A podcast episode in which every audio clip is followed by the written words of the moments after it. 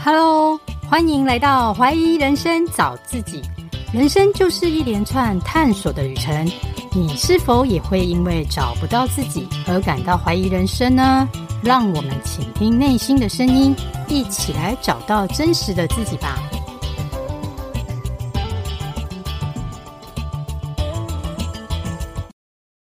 大家好，我是 Carol，今天邀请到的来宾是 Claire。他是台大留美的高材生，也是外商任职多年的经理人，更是授课经验丰富的商英顾问。最近也出了新书《商务英文大解密》，用一百篇商用绘画和书信晋升全球白领精英，全新珍修版。现在就来欢迎 Claire。Hello，Claire。Yeah, Carol，你好，你好，你好。那想要请 Claire 再自我介绍一下，让大家更认识你。嗨，大家好，我是商英训练讲师 Claire。那我平常主要是专授上班族的商务英文教学，平常也很专精在这方面的教材创作。那跟市面上的其他英文老师不一样的地方，主要是呃，我并不是呃教育或者是外文科系这样子的背景出身。我其实跟大家一样，我之前是在外商做事很多年的上班族。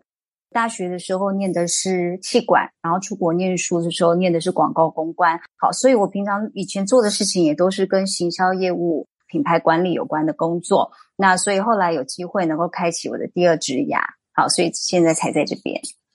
谢谢 Claire，请问一下 Claire，你的学经历都很丰富啊，为什么后来决定自行创业，并专攻商务英文的领域呢？简单的说，就是我对自学英语文这件事一直保持高度的热情和兴趣。那我同时也有很强烈的自学动机，只是当时的动机跟现在动机不一样。我以前在当全职上班族的时候，会那么努力学英语，就是因为我自己在人才济济的外商界，那我很努力要把它学好，是因为希望能够得到高层的肯定。那我这样子就为我的职涯带来更多的机会，像升迁啊。加薪啊，外派啊，好转职。当然了，后来十几年之后，呃，我也跟听众朋友大多数人一样，都会遇到所谓的职涯危机，或者是说中年危机。我就开始会有一种想要转业，想要去做一个自己真正喜欢和拿手的事这样子的念头。那简单的说，年轻人现在他们的说法就叫斜杠。只是说我比较勇敢，我就干脆跳过那个斜杠的阶段，那我就直接辞职，然后就开始思索怎么样能够把我的英语文程度和我对自学方面的经验和心得，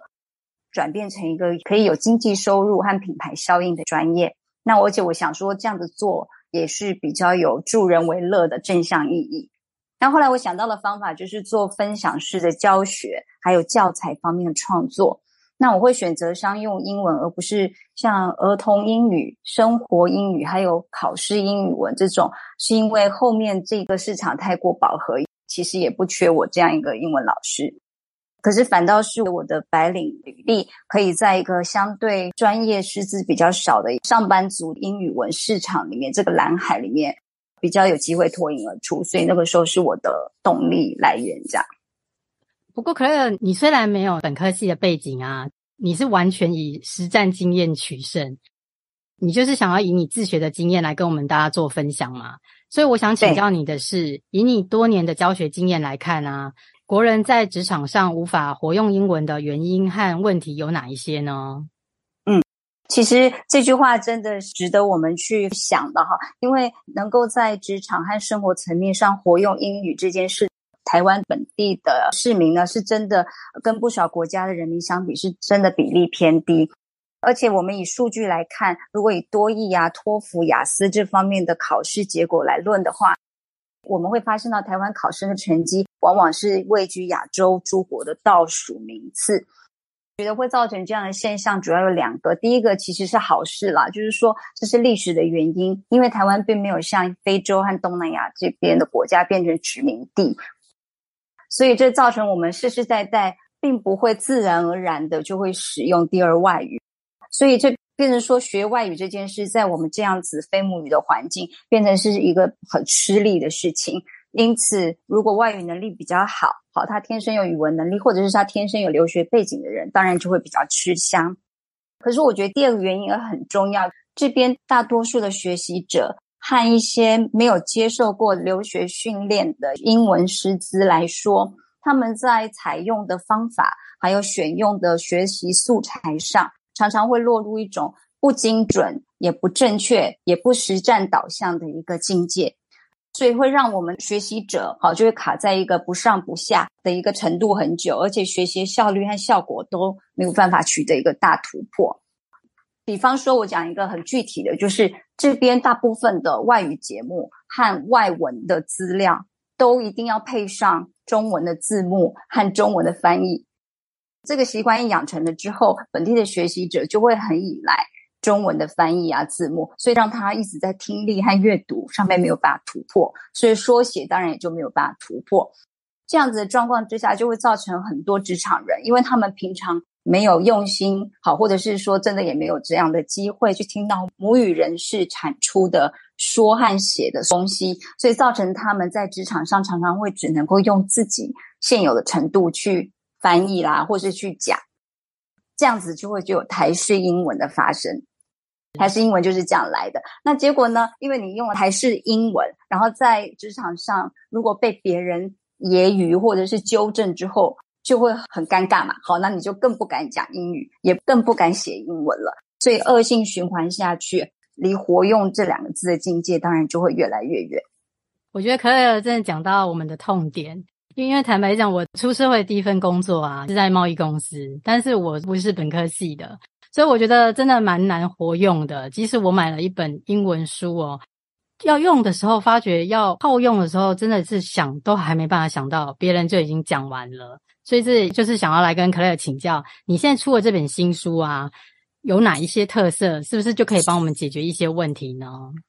哦，是可以。呃，这个我还蛮有自信的，因为其实我这本书很幸运，它是我二零一七年出的这本书的二刷新版。也就是说，一版已经呃顺利的完售，好，那就是因为目标学习者一直有来继续询问，有这样的需求存在，所以我和出版社便精心筹备了这样的一个全新增修版。那我那个时候是花了快两年的时间，用做中学的企业内训的精神，还有采用一个记忆效果非常显著的叫做情境式的角度，然后写成了这样子，有一百零三篇范例。五十篇是对话，五十篇是书信，这样子的一个实战方面可以当教材方面的书。那这个书为什么说可以当教材呢？因为我自己平常接案到各大企业去办内训，或者是到外贸协会或是国贸学院开课的时候，我都是用这本书拿来当我的讲义和辅助的练习本，交互这样子一起使用的。所以我说这本书有三个特色，第一个就是说它的主题非常的多元，内容很广泛，内容分成两大部分，一个口说，一个书信。口说方面，看这样子的目录，这样子的篇章就可以知道概括了所有东西。第一个叫电话，第二个叫社交，然后再来是旅游兼出差、开会，还有现在最夯的视讯会议、电话会议，以及第六个叫做简报。那第二部分书信就包括了求职。商务往来、客服行政和职场人际这四个领域，所以这实用性质是很高的。那职场人可以依照他现在场合和需求的不同，轻松的就去截取他的片段或是整篇啊，放在他的工作上面加以套用。讲白一点，就是照着抄也可以，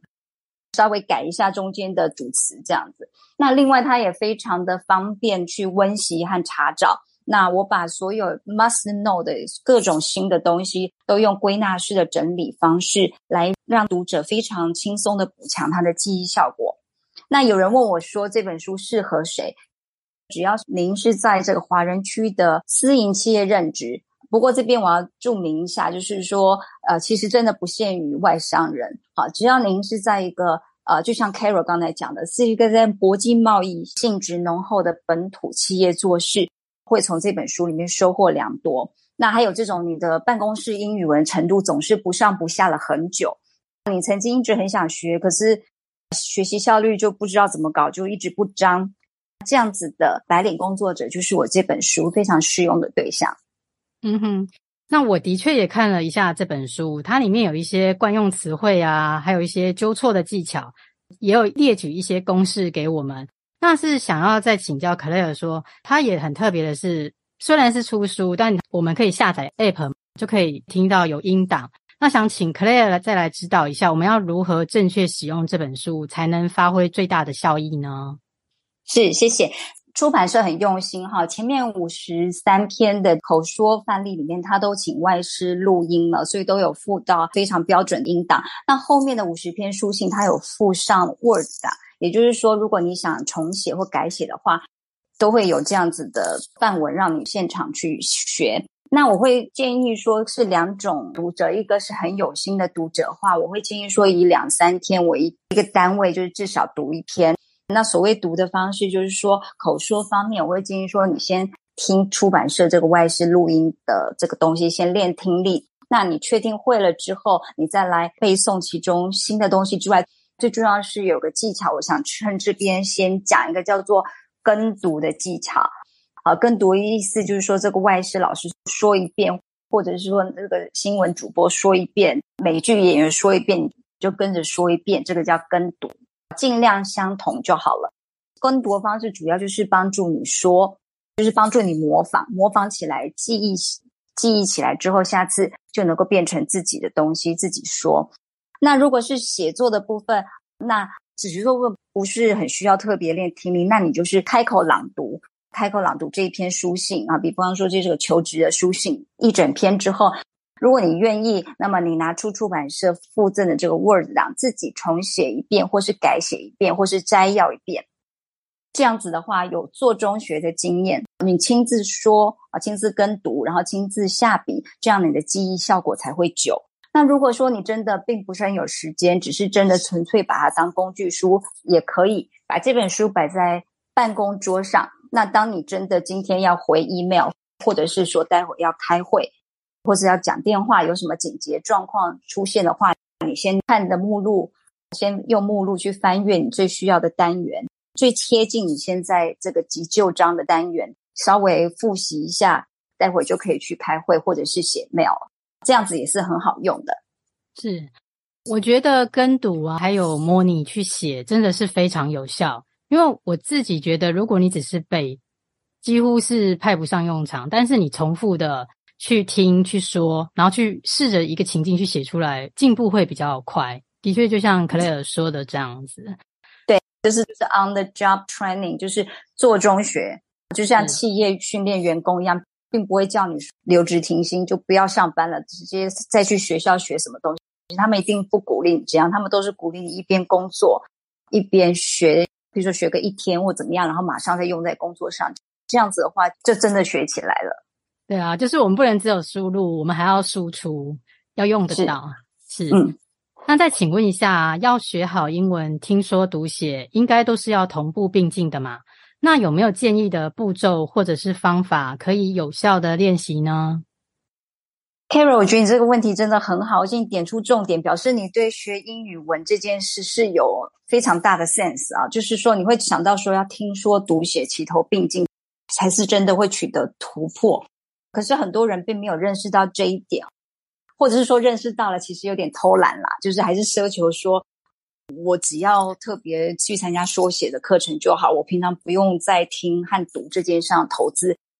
因为说实在话，要在听和读上面加强是蛮辛苦的一件事啦，在非母语的环境，所以大家都希望能够跳过去就可以说写很好，但是其实这是真的是比较不可能做到的，因为听说是分不开。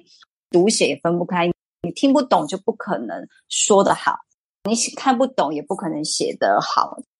我会建议是这样，有心的自学者，我认为应该就算做不到每天，你每一周也分个三四次，每次大概一个小时哈，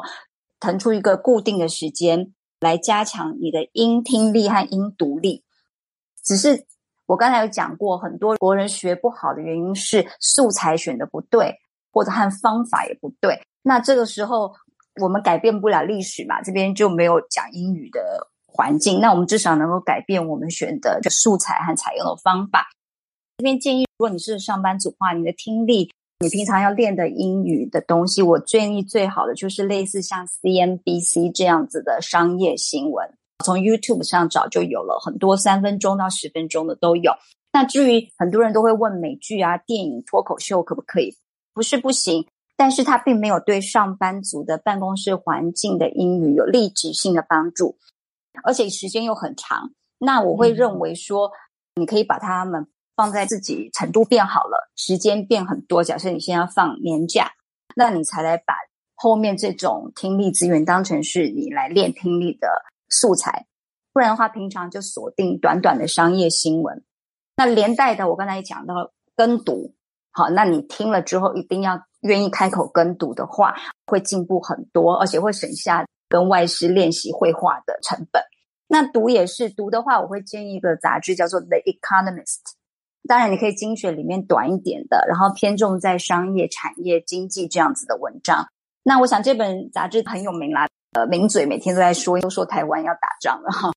这个很有名国际的杂志，可是我并不是因为它有名去选它，去建议它，因为很有名的杂志很多嘛，对不对？哈，是因为他写作的方式，那个论述文的方式，就是跟商业的各种分析报告、提案这样子的写法是很像，因为他就是用论说文的方式，是先写结论，然后再去写原因。那平常我们写信也应该是这个样子，你要先写结论，然后才写原因。报告信都是这样。所以它是很好的商业书信入门的一个补充素材，当然也是阅读很棒的一个来源。这样好，所以我会建议说用这个下手。那事后如果每读完一篇，可以愿意练习或摘要，或我刚才讲过下笔写，好，你愿意自己重写看看，或是做个摘要看看，那会进步的更快。是，的确哈、哦，我觉得商业英文呢、啊。也不能太口语啦，所以我们在选择频道、还有杂志或者是书刊的时候，还是要尽量选择跟商业有关的，再来做学习。那再请教一下 Claire 啊，请问要如何避免台式英文呢？综合我们刚才讲的，其实有两个层级的学法去避免台式英文，一个是治本，一个是治标。那比较有时间、比较有决心很强的人，可以治本的意思，就是说你真的平常就是要多听、多读这些母语人士说写出来的东西。比方说 YouTube 的 CNBC 商业新闻，或者 The Economist 的文章，你先尽力搞懂和记住、背诵这些素材里面本来不会使用的新的东西之后，然后你再搭配你的模仿的技巧，比方说跟读或者改写。来做这些实际的动作，你自己试试看，大概你能够持续个一阵子，一到三个月，你就会发现到自己台式英文改掉了很多，真的会变成比较道地的美式英文。但是还是有治标的方法，绝对治标就是说你真的还是做不到啊，无论如何就是腾不出这些时间。这样的话，我会建议这样的学习者，那就还是投资一点预算，可以选择从买一本好的商业工具书开始。那当然，我自己当然是推荐我自己，但是不见得是我这边的书，或者是参加某个补习班，或者是某个线上课程。那无论如何，就是选择适合的中师或外师来跟着学习。那可是这边有一点，我是想建议想要采取这样做的学习者，是说你不要忘记，就是如果不希望说自己又变成说学到东西三天之后又很快就忘记的话，读完这本书或者是上完一段课之后。一样得花上一个足够的一段脑力和时间去温习，好，去反复的温习和模仿刚才这个中外师老师教会你的东西。譬如说，我上线上课程跟外师聊了二十分钟，呃，关掉之后我是不是就五分钟？想想看，他刚才问你的问题，你如果再回答一次，你有没有办法回答得更好？他刚才有没有教会你新的东西？然后你要不要用新的东西试试看？我再回答一次，是不是会回答更好？写作也是这样，我的书也是这样。这样子的话，学习效果会极致化。就算你不是治本，但是你慢慢的，如果每次很踏实，把握每一次的学习机会的话，慢慢的也会有很大的进步。对，的确，我觉得台式英文对我们也很难避免，是因为我们的逻辑思考都是用中文的。因为像我之前在公司，我常常都听人家讲错。讲说，Please call my cell phone，请打我的手机。应该是 call me on my mobile phone，yeah。对，他会有直译，因为用中文去翻译，就会一直有这样子的问题。嗯、所以我觉得要勤练啊，如果没有勤练，你会很难用英文去思考。是，是那不过勤练的前提就是你要先听到正确的东西嘛，对对对，所以你或是读到正确的东西，所以我才说你要从 CNBC 啊，你要从 Economist，或者是当然美剧那些都是去，甚至报章杂志，对不对？都是，就是说你去找到这些母语者的东西，然后你才能够去学正确的，不然的话，没有人告诉你那样子是错的，没有人告诉你这样才是漂亮的。像我刚才忘了讲，其实像美国总统的演讲稿也是很适合商务人士来学习的素材，无论是听力也好，或是写作，好，比如说美国总统的演讲、奥巴马演讲，或者是说一些名人的演讲，这些都很容易找到他的 text 去看。这样，好的，那再请教一下，因为我们时常背了很多的单字和句子，但遇到了真实的状况，都好像还是没有办法立即适当的用英文来做回应。那请问这样要如何来训练呢？嗯，我这边会先讲单字的问题哈。Carol 也是讲出一个大重点，很多人都以为自己讲不出来，不写不好，好，甚至不敢讲，不敢写，都是因为你的单字量学的不够，所以就很兴致勃勃的说。我要去买一本什么几千字大全，然后我想说，等我背完了，我就会听得懂了，我就会写得了了，开得了口或什么什么哈。那结果都发现到从来没有背完过哈，那就是不了了之过哈。因为这个观念是错误的，边要特别也谢谢 Carol 给我这个机会，我趁机跟大家肯定的讲一件事：你去问外师，他也是一样的。你去看到 YouTube 上很多 YouTuber 的老师，就算是外，他也是告诉你跟我一样的，就是说。单字的多寡量不会是影响你讲不了流利的英语、写不了流畅的英文最大的阻碍。会让你最大阻碍是因为你现在学到的东西你不会活用，你本来已经会的东西你不会活用，还有写不出来是因为你的文法、大文法、中文法、小文法，那至少大文法一个句子的结构你抓不住，所以复杂一点的意思你就翻不出来了。而且呢，你那一本书你根本不会背完嘛，对不对？很痛苦。但是我并不是说单词不重要，所以我这边给大家一个秘诀，就是怎么样可以增加自己的单词量。又回到我刚才讲的，你要去找适合精选的、适合自己的素材，比方说 CNBC 或者是 Economist 的短文，然后你从听的、读的东西的素材里面，慢慢的去增进它那里面教的新的单字啊、呃片语啊。词汇啊，whatever 哈，甚至短句啊，你从那边学就可以了。所以，如果你今天听了 CNBC 三分钟，教了你，你愿意打字典，然后发现到有至少十五个新的东西，那你这三天只要把这十五个学会，学会了之后，然后去想想看它怎么用，听听看刚才那个记者是怎么用的，这样就够了。所以你就不用第背到第十六个，你那十五个背完就已经很厉害了。那我再回答 Carol 延伸的问题，就是好，那我慢慢这样子学会了单字和句子，那我要怎么样真的用呢？还是那句话，你要练习，真的产出练习。那怎么样练呢？譬如说，我自己以前当上班族的时候，我把我的经验讲出来。好，我有一在外商有一段时间，也是一开始我也觉得自己英语没有很好，因为我台大毕业之后就直接很幸运的到一家英国公司做事，还有后来到美国公司做事。那在我那个年代。跟香港人同样是华人哦，可是跟香港人、新加坡人比起来，就真的差很多。东南亚人的英语啊，还有我们这样台湾人的英语差很多。连那个呃来校园征才的这家公司的香港人事部的主管都说，这点我就不苛求你们了，就不论你是台大还是政大，英语都不好，但是没有关系，我相信你们进了之后就知道你们离国际化程度有差多远哈，自己会努力。的确，我一进去之后就吓一跳，大家英语都这么好，公司的人很多。就算是华人，也都是可能是海外长大的华人哈。那 anyway，所以我那个刚开始那几年，我很拼的在学英文。譬如说，那我学的就是我晚上听 CNN，那那个时候网络还没那么发达，CNN 啦，然后看英语小说，然后看那个英语的杂志做文章。那最重要是我有用啊，我就会在工作场厚脸皮的，以不怕被笑的心态，把我昨天学到的东西讲出来。然后写 email 的时候，我会特别去看这些老外同事、朋友、老板哈，或者是说这个同僚，但是他是外国长大，我会特别去偷学他们的写法、讲法。我学到之后，我下一个 email 我也去用。好，我会这样以不怕被笑的精神，我就是去用用看。然后我会这样来测试自己，看看他们的反应，他们听懂了没？看懂了没？好，甚至称赞我了没？比如称赞我英英语变进步了也有可能哈。那我就会知道说我该怎么继续去学。那我就知道我昨天用的啊学到的这样用对不对？那你会发现到你这样自己用过之后，真的是你要讲一辈子都不会忘，这样有一点太夸张。但是真的效果是很持久的，所以这个是我认为最好的练习。如果说你没有这样的环境的话，我会建议，譬如说说的部分，那有的人我会讲建议说，那你就只好找别人跟你讲英语，就是说你如果实在没有老外同事可以这样讲，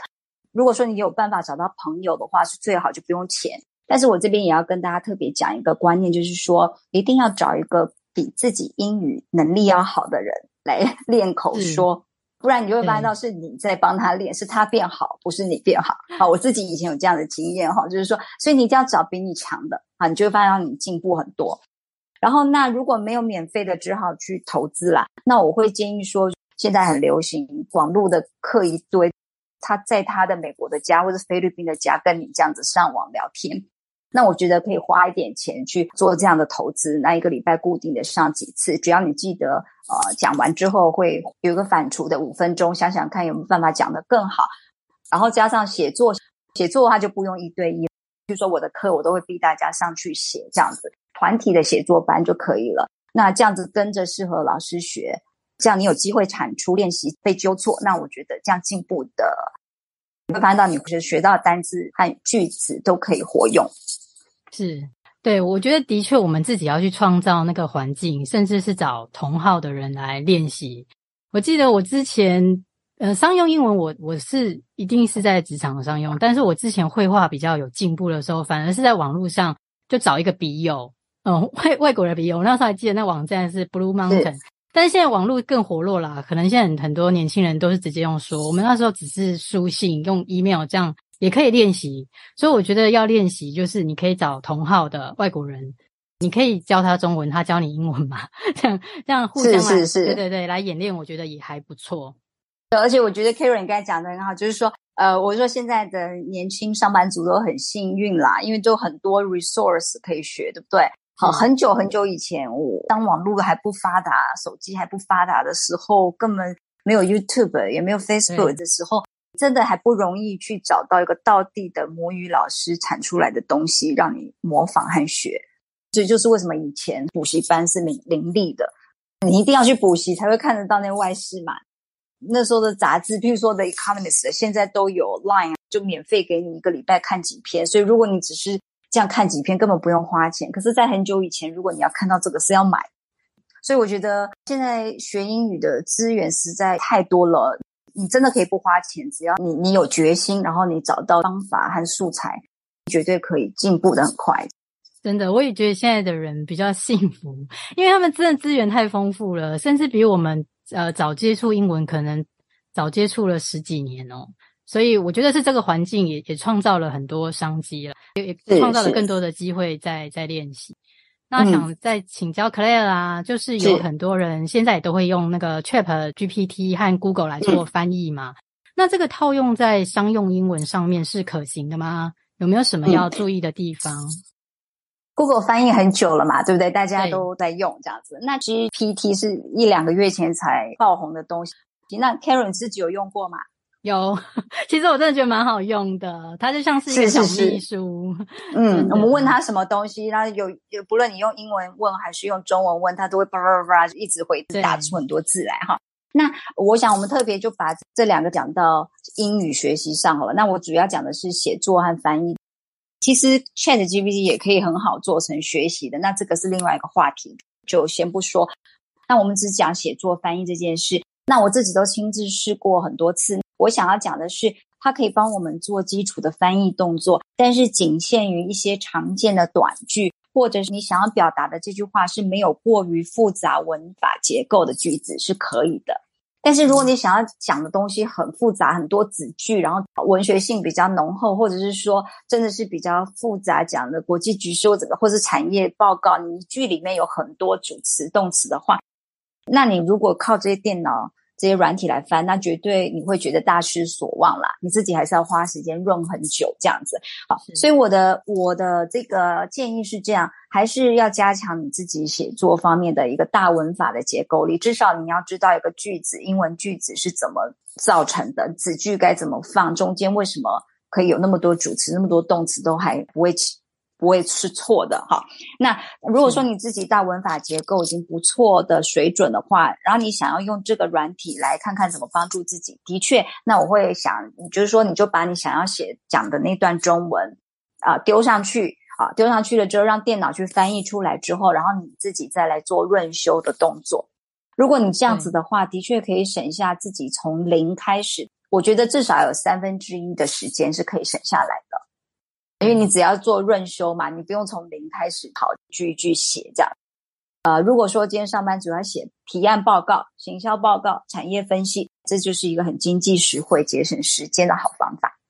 是，但因为 ChatGPT 它是美国的产物嘛，所以如果我们是输入中文去做提问，它产出的英文会有一点跟我们想要表达意思会有一点落差。再加上，如果中文表达不是很好的，它甚至翻译出来会有一点不是你想要的答案，所以还是要经过润饰。我我个人是这样，要润修，对。对对对。那可是你润修这个动作，不论你是从零开始自己翻啊、哦，还是润修，就变成说你的大文法力还是要够，对，你就是有办法写一个驾驭比较复杂的长句。是的，所以我们还是需要工具书啦。嗯。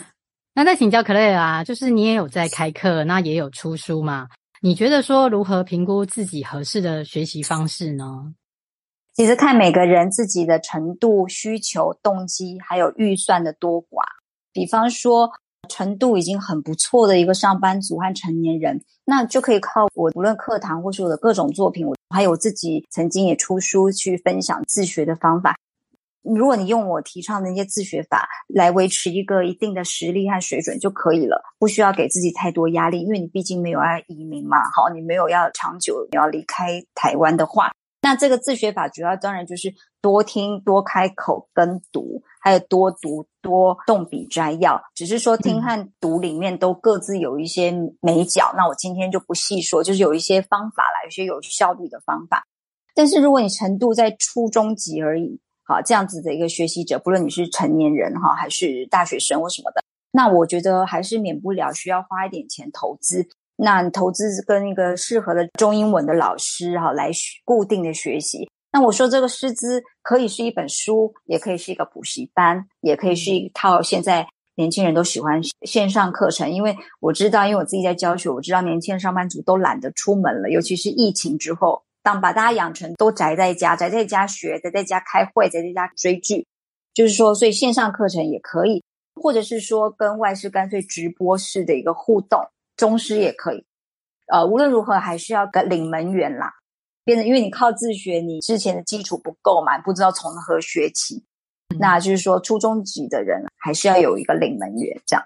对，就是进阶的学习啦。一开始可能是老师上完之后，嗯、那你再买一个工具书，随手再做翻阅，再做练习，这样子。是是。那再请教 Claire 啊，就是我们学英文最怕就是没有毅力。那想请教如何一直保有动力呢？而且我觉得刚刚你分享，你也一直好有动力，持续在学习哦。我们要如何像你这样，常常的保有动力？啊，其实大家不要有压力啦，因为我觉得。撇开兴趣和热情不讲哈，如果要在这个非母语的环境主动维持这样这种学一种外语的毅力，真的是很难。那所以我觉得还是又回到那句话，你的需求和动机和目标是什么？其实真的，如果绝大多数的本地的朋友呢，如果你自己的工作性质和一个生活层次上是比较离不开本土的一个需求，那你并没有真的需要用到外语的需求的话。不妨就不要给自己压力，就放过自己。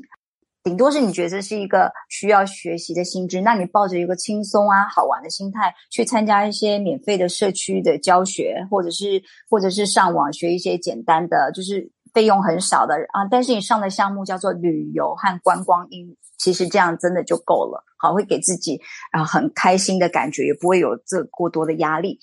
可是反倒是，如果你是一个上班族，可然后你又被公司不得不逼着你去 进步，因为你知道，其实现在是呃已经变成说，很多公司都是至少你要多益考试要很高的分数之后，才有考虑你是不是要进阶成中级主管。好，不是说光看实力而已，甚至很多很多公司，就是就算是日本公司，也有这个日商的老板是美国留学回来的，他宁他不要你讲日文，法国公司也不要你讲法文，大家今天就一样，大家都是英语。好，那我就以身作则，我就是要用英语，希望大家改进。好像甚至是国内的一些传呃，你会觉得是传产，或者是呃，或者是说电信商，你就觉得好像不是很需要英语嘛。可是他们老板都都是。就是现在，就是逼着大家改革哈。那如果你是一个像这样子不得不被老板逼着，然后要去学习增加英语能力，可是并本身其实真的没有对学习外语这件事有像我这样的热忱的话，那如果要维维持一个毅力哦，我觉得真的很难。那所以我觉得这边还是要靠领门员去 push 你，就说你还是得花一点钱哈，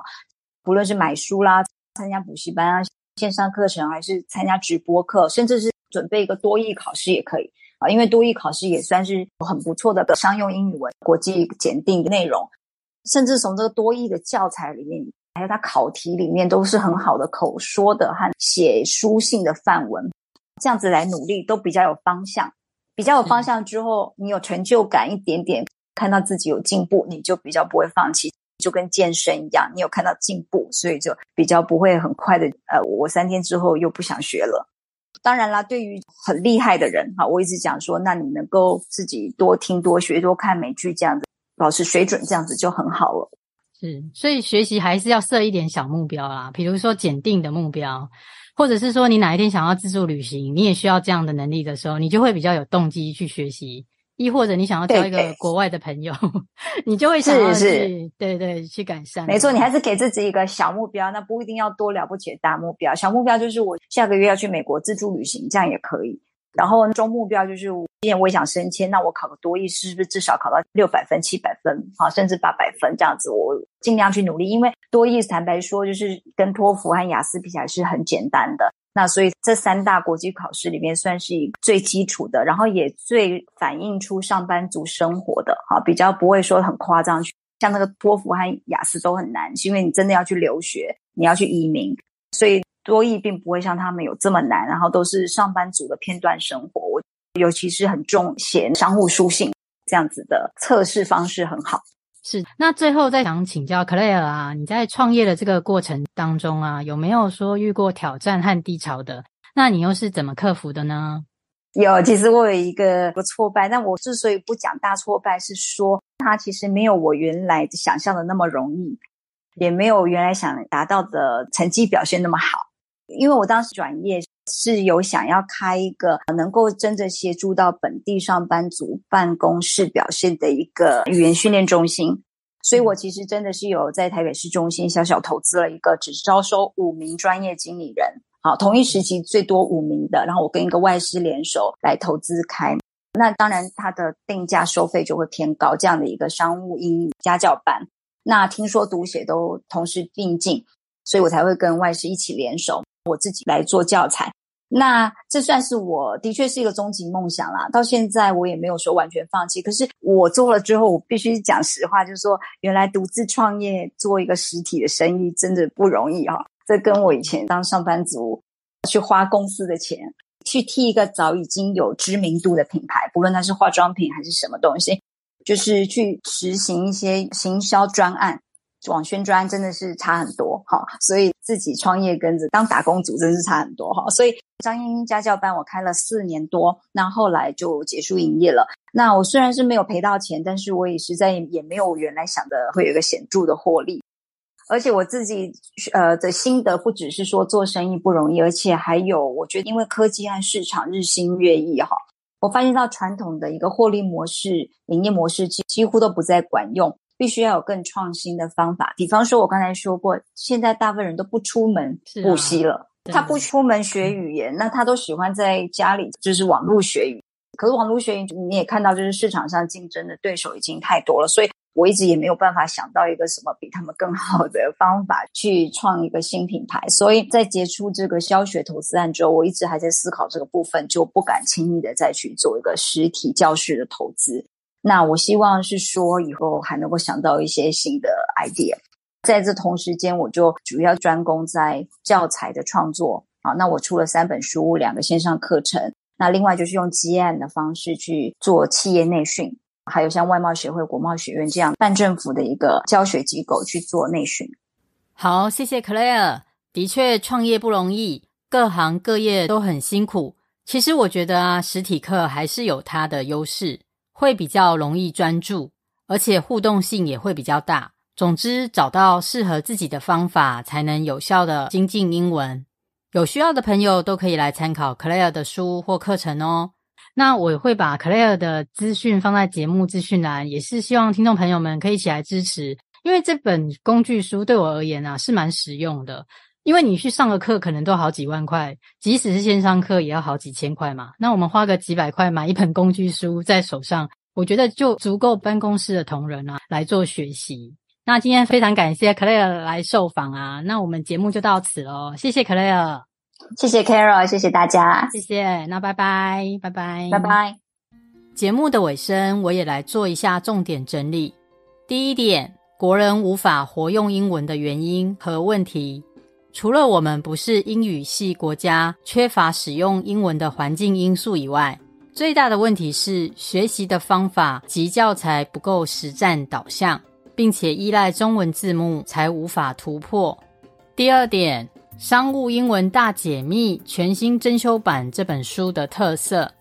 主题多元，内容广泛，可直接模拟办公室情境的主题，并套用书中的范例。从做中学达到最好的效果。书中也以归纳式的方式，方便读者温习及迅速查找，也可下载 App 配合外师的音档做练习。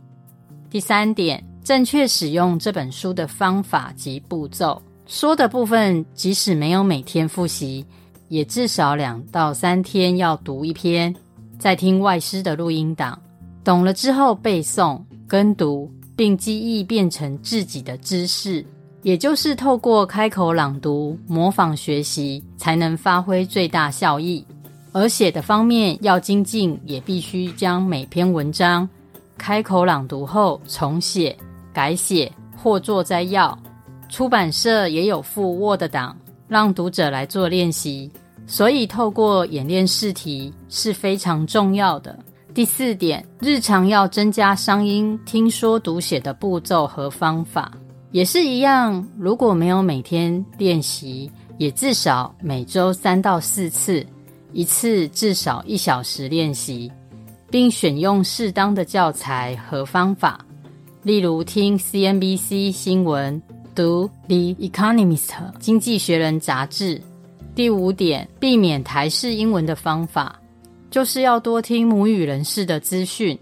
例如 CNBC、The Economist，还有美国总统演讲的新闻稿，也在网络上很容易查找。除此之外，也最好能投资自己，不论是买商用书、补习、上线上课等，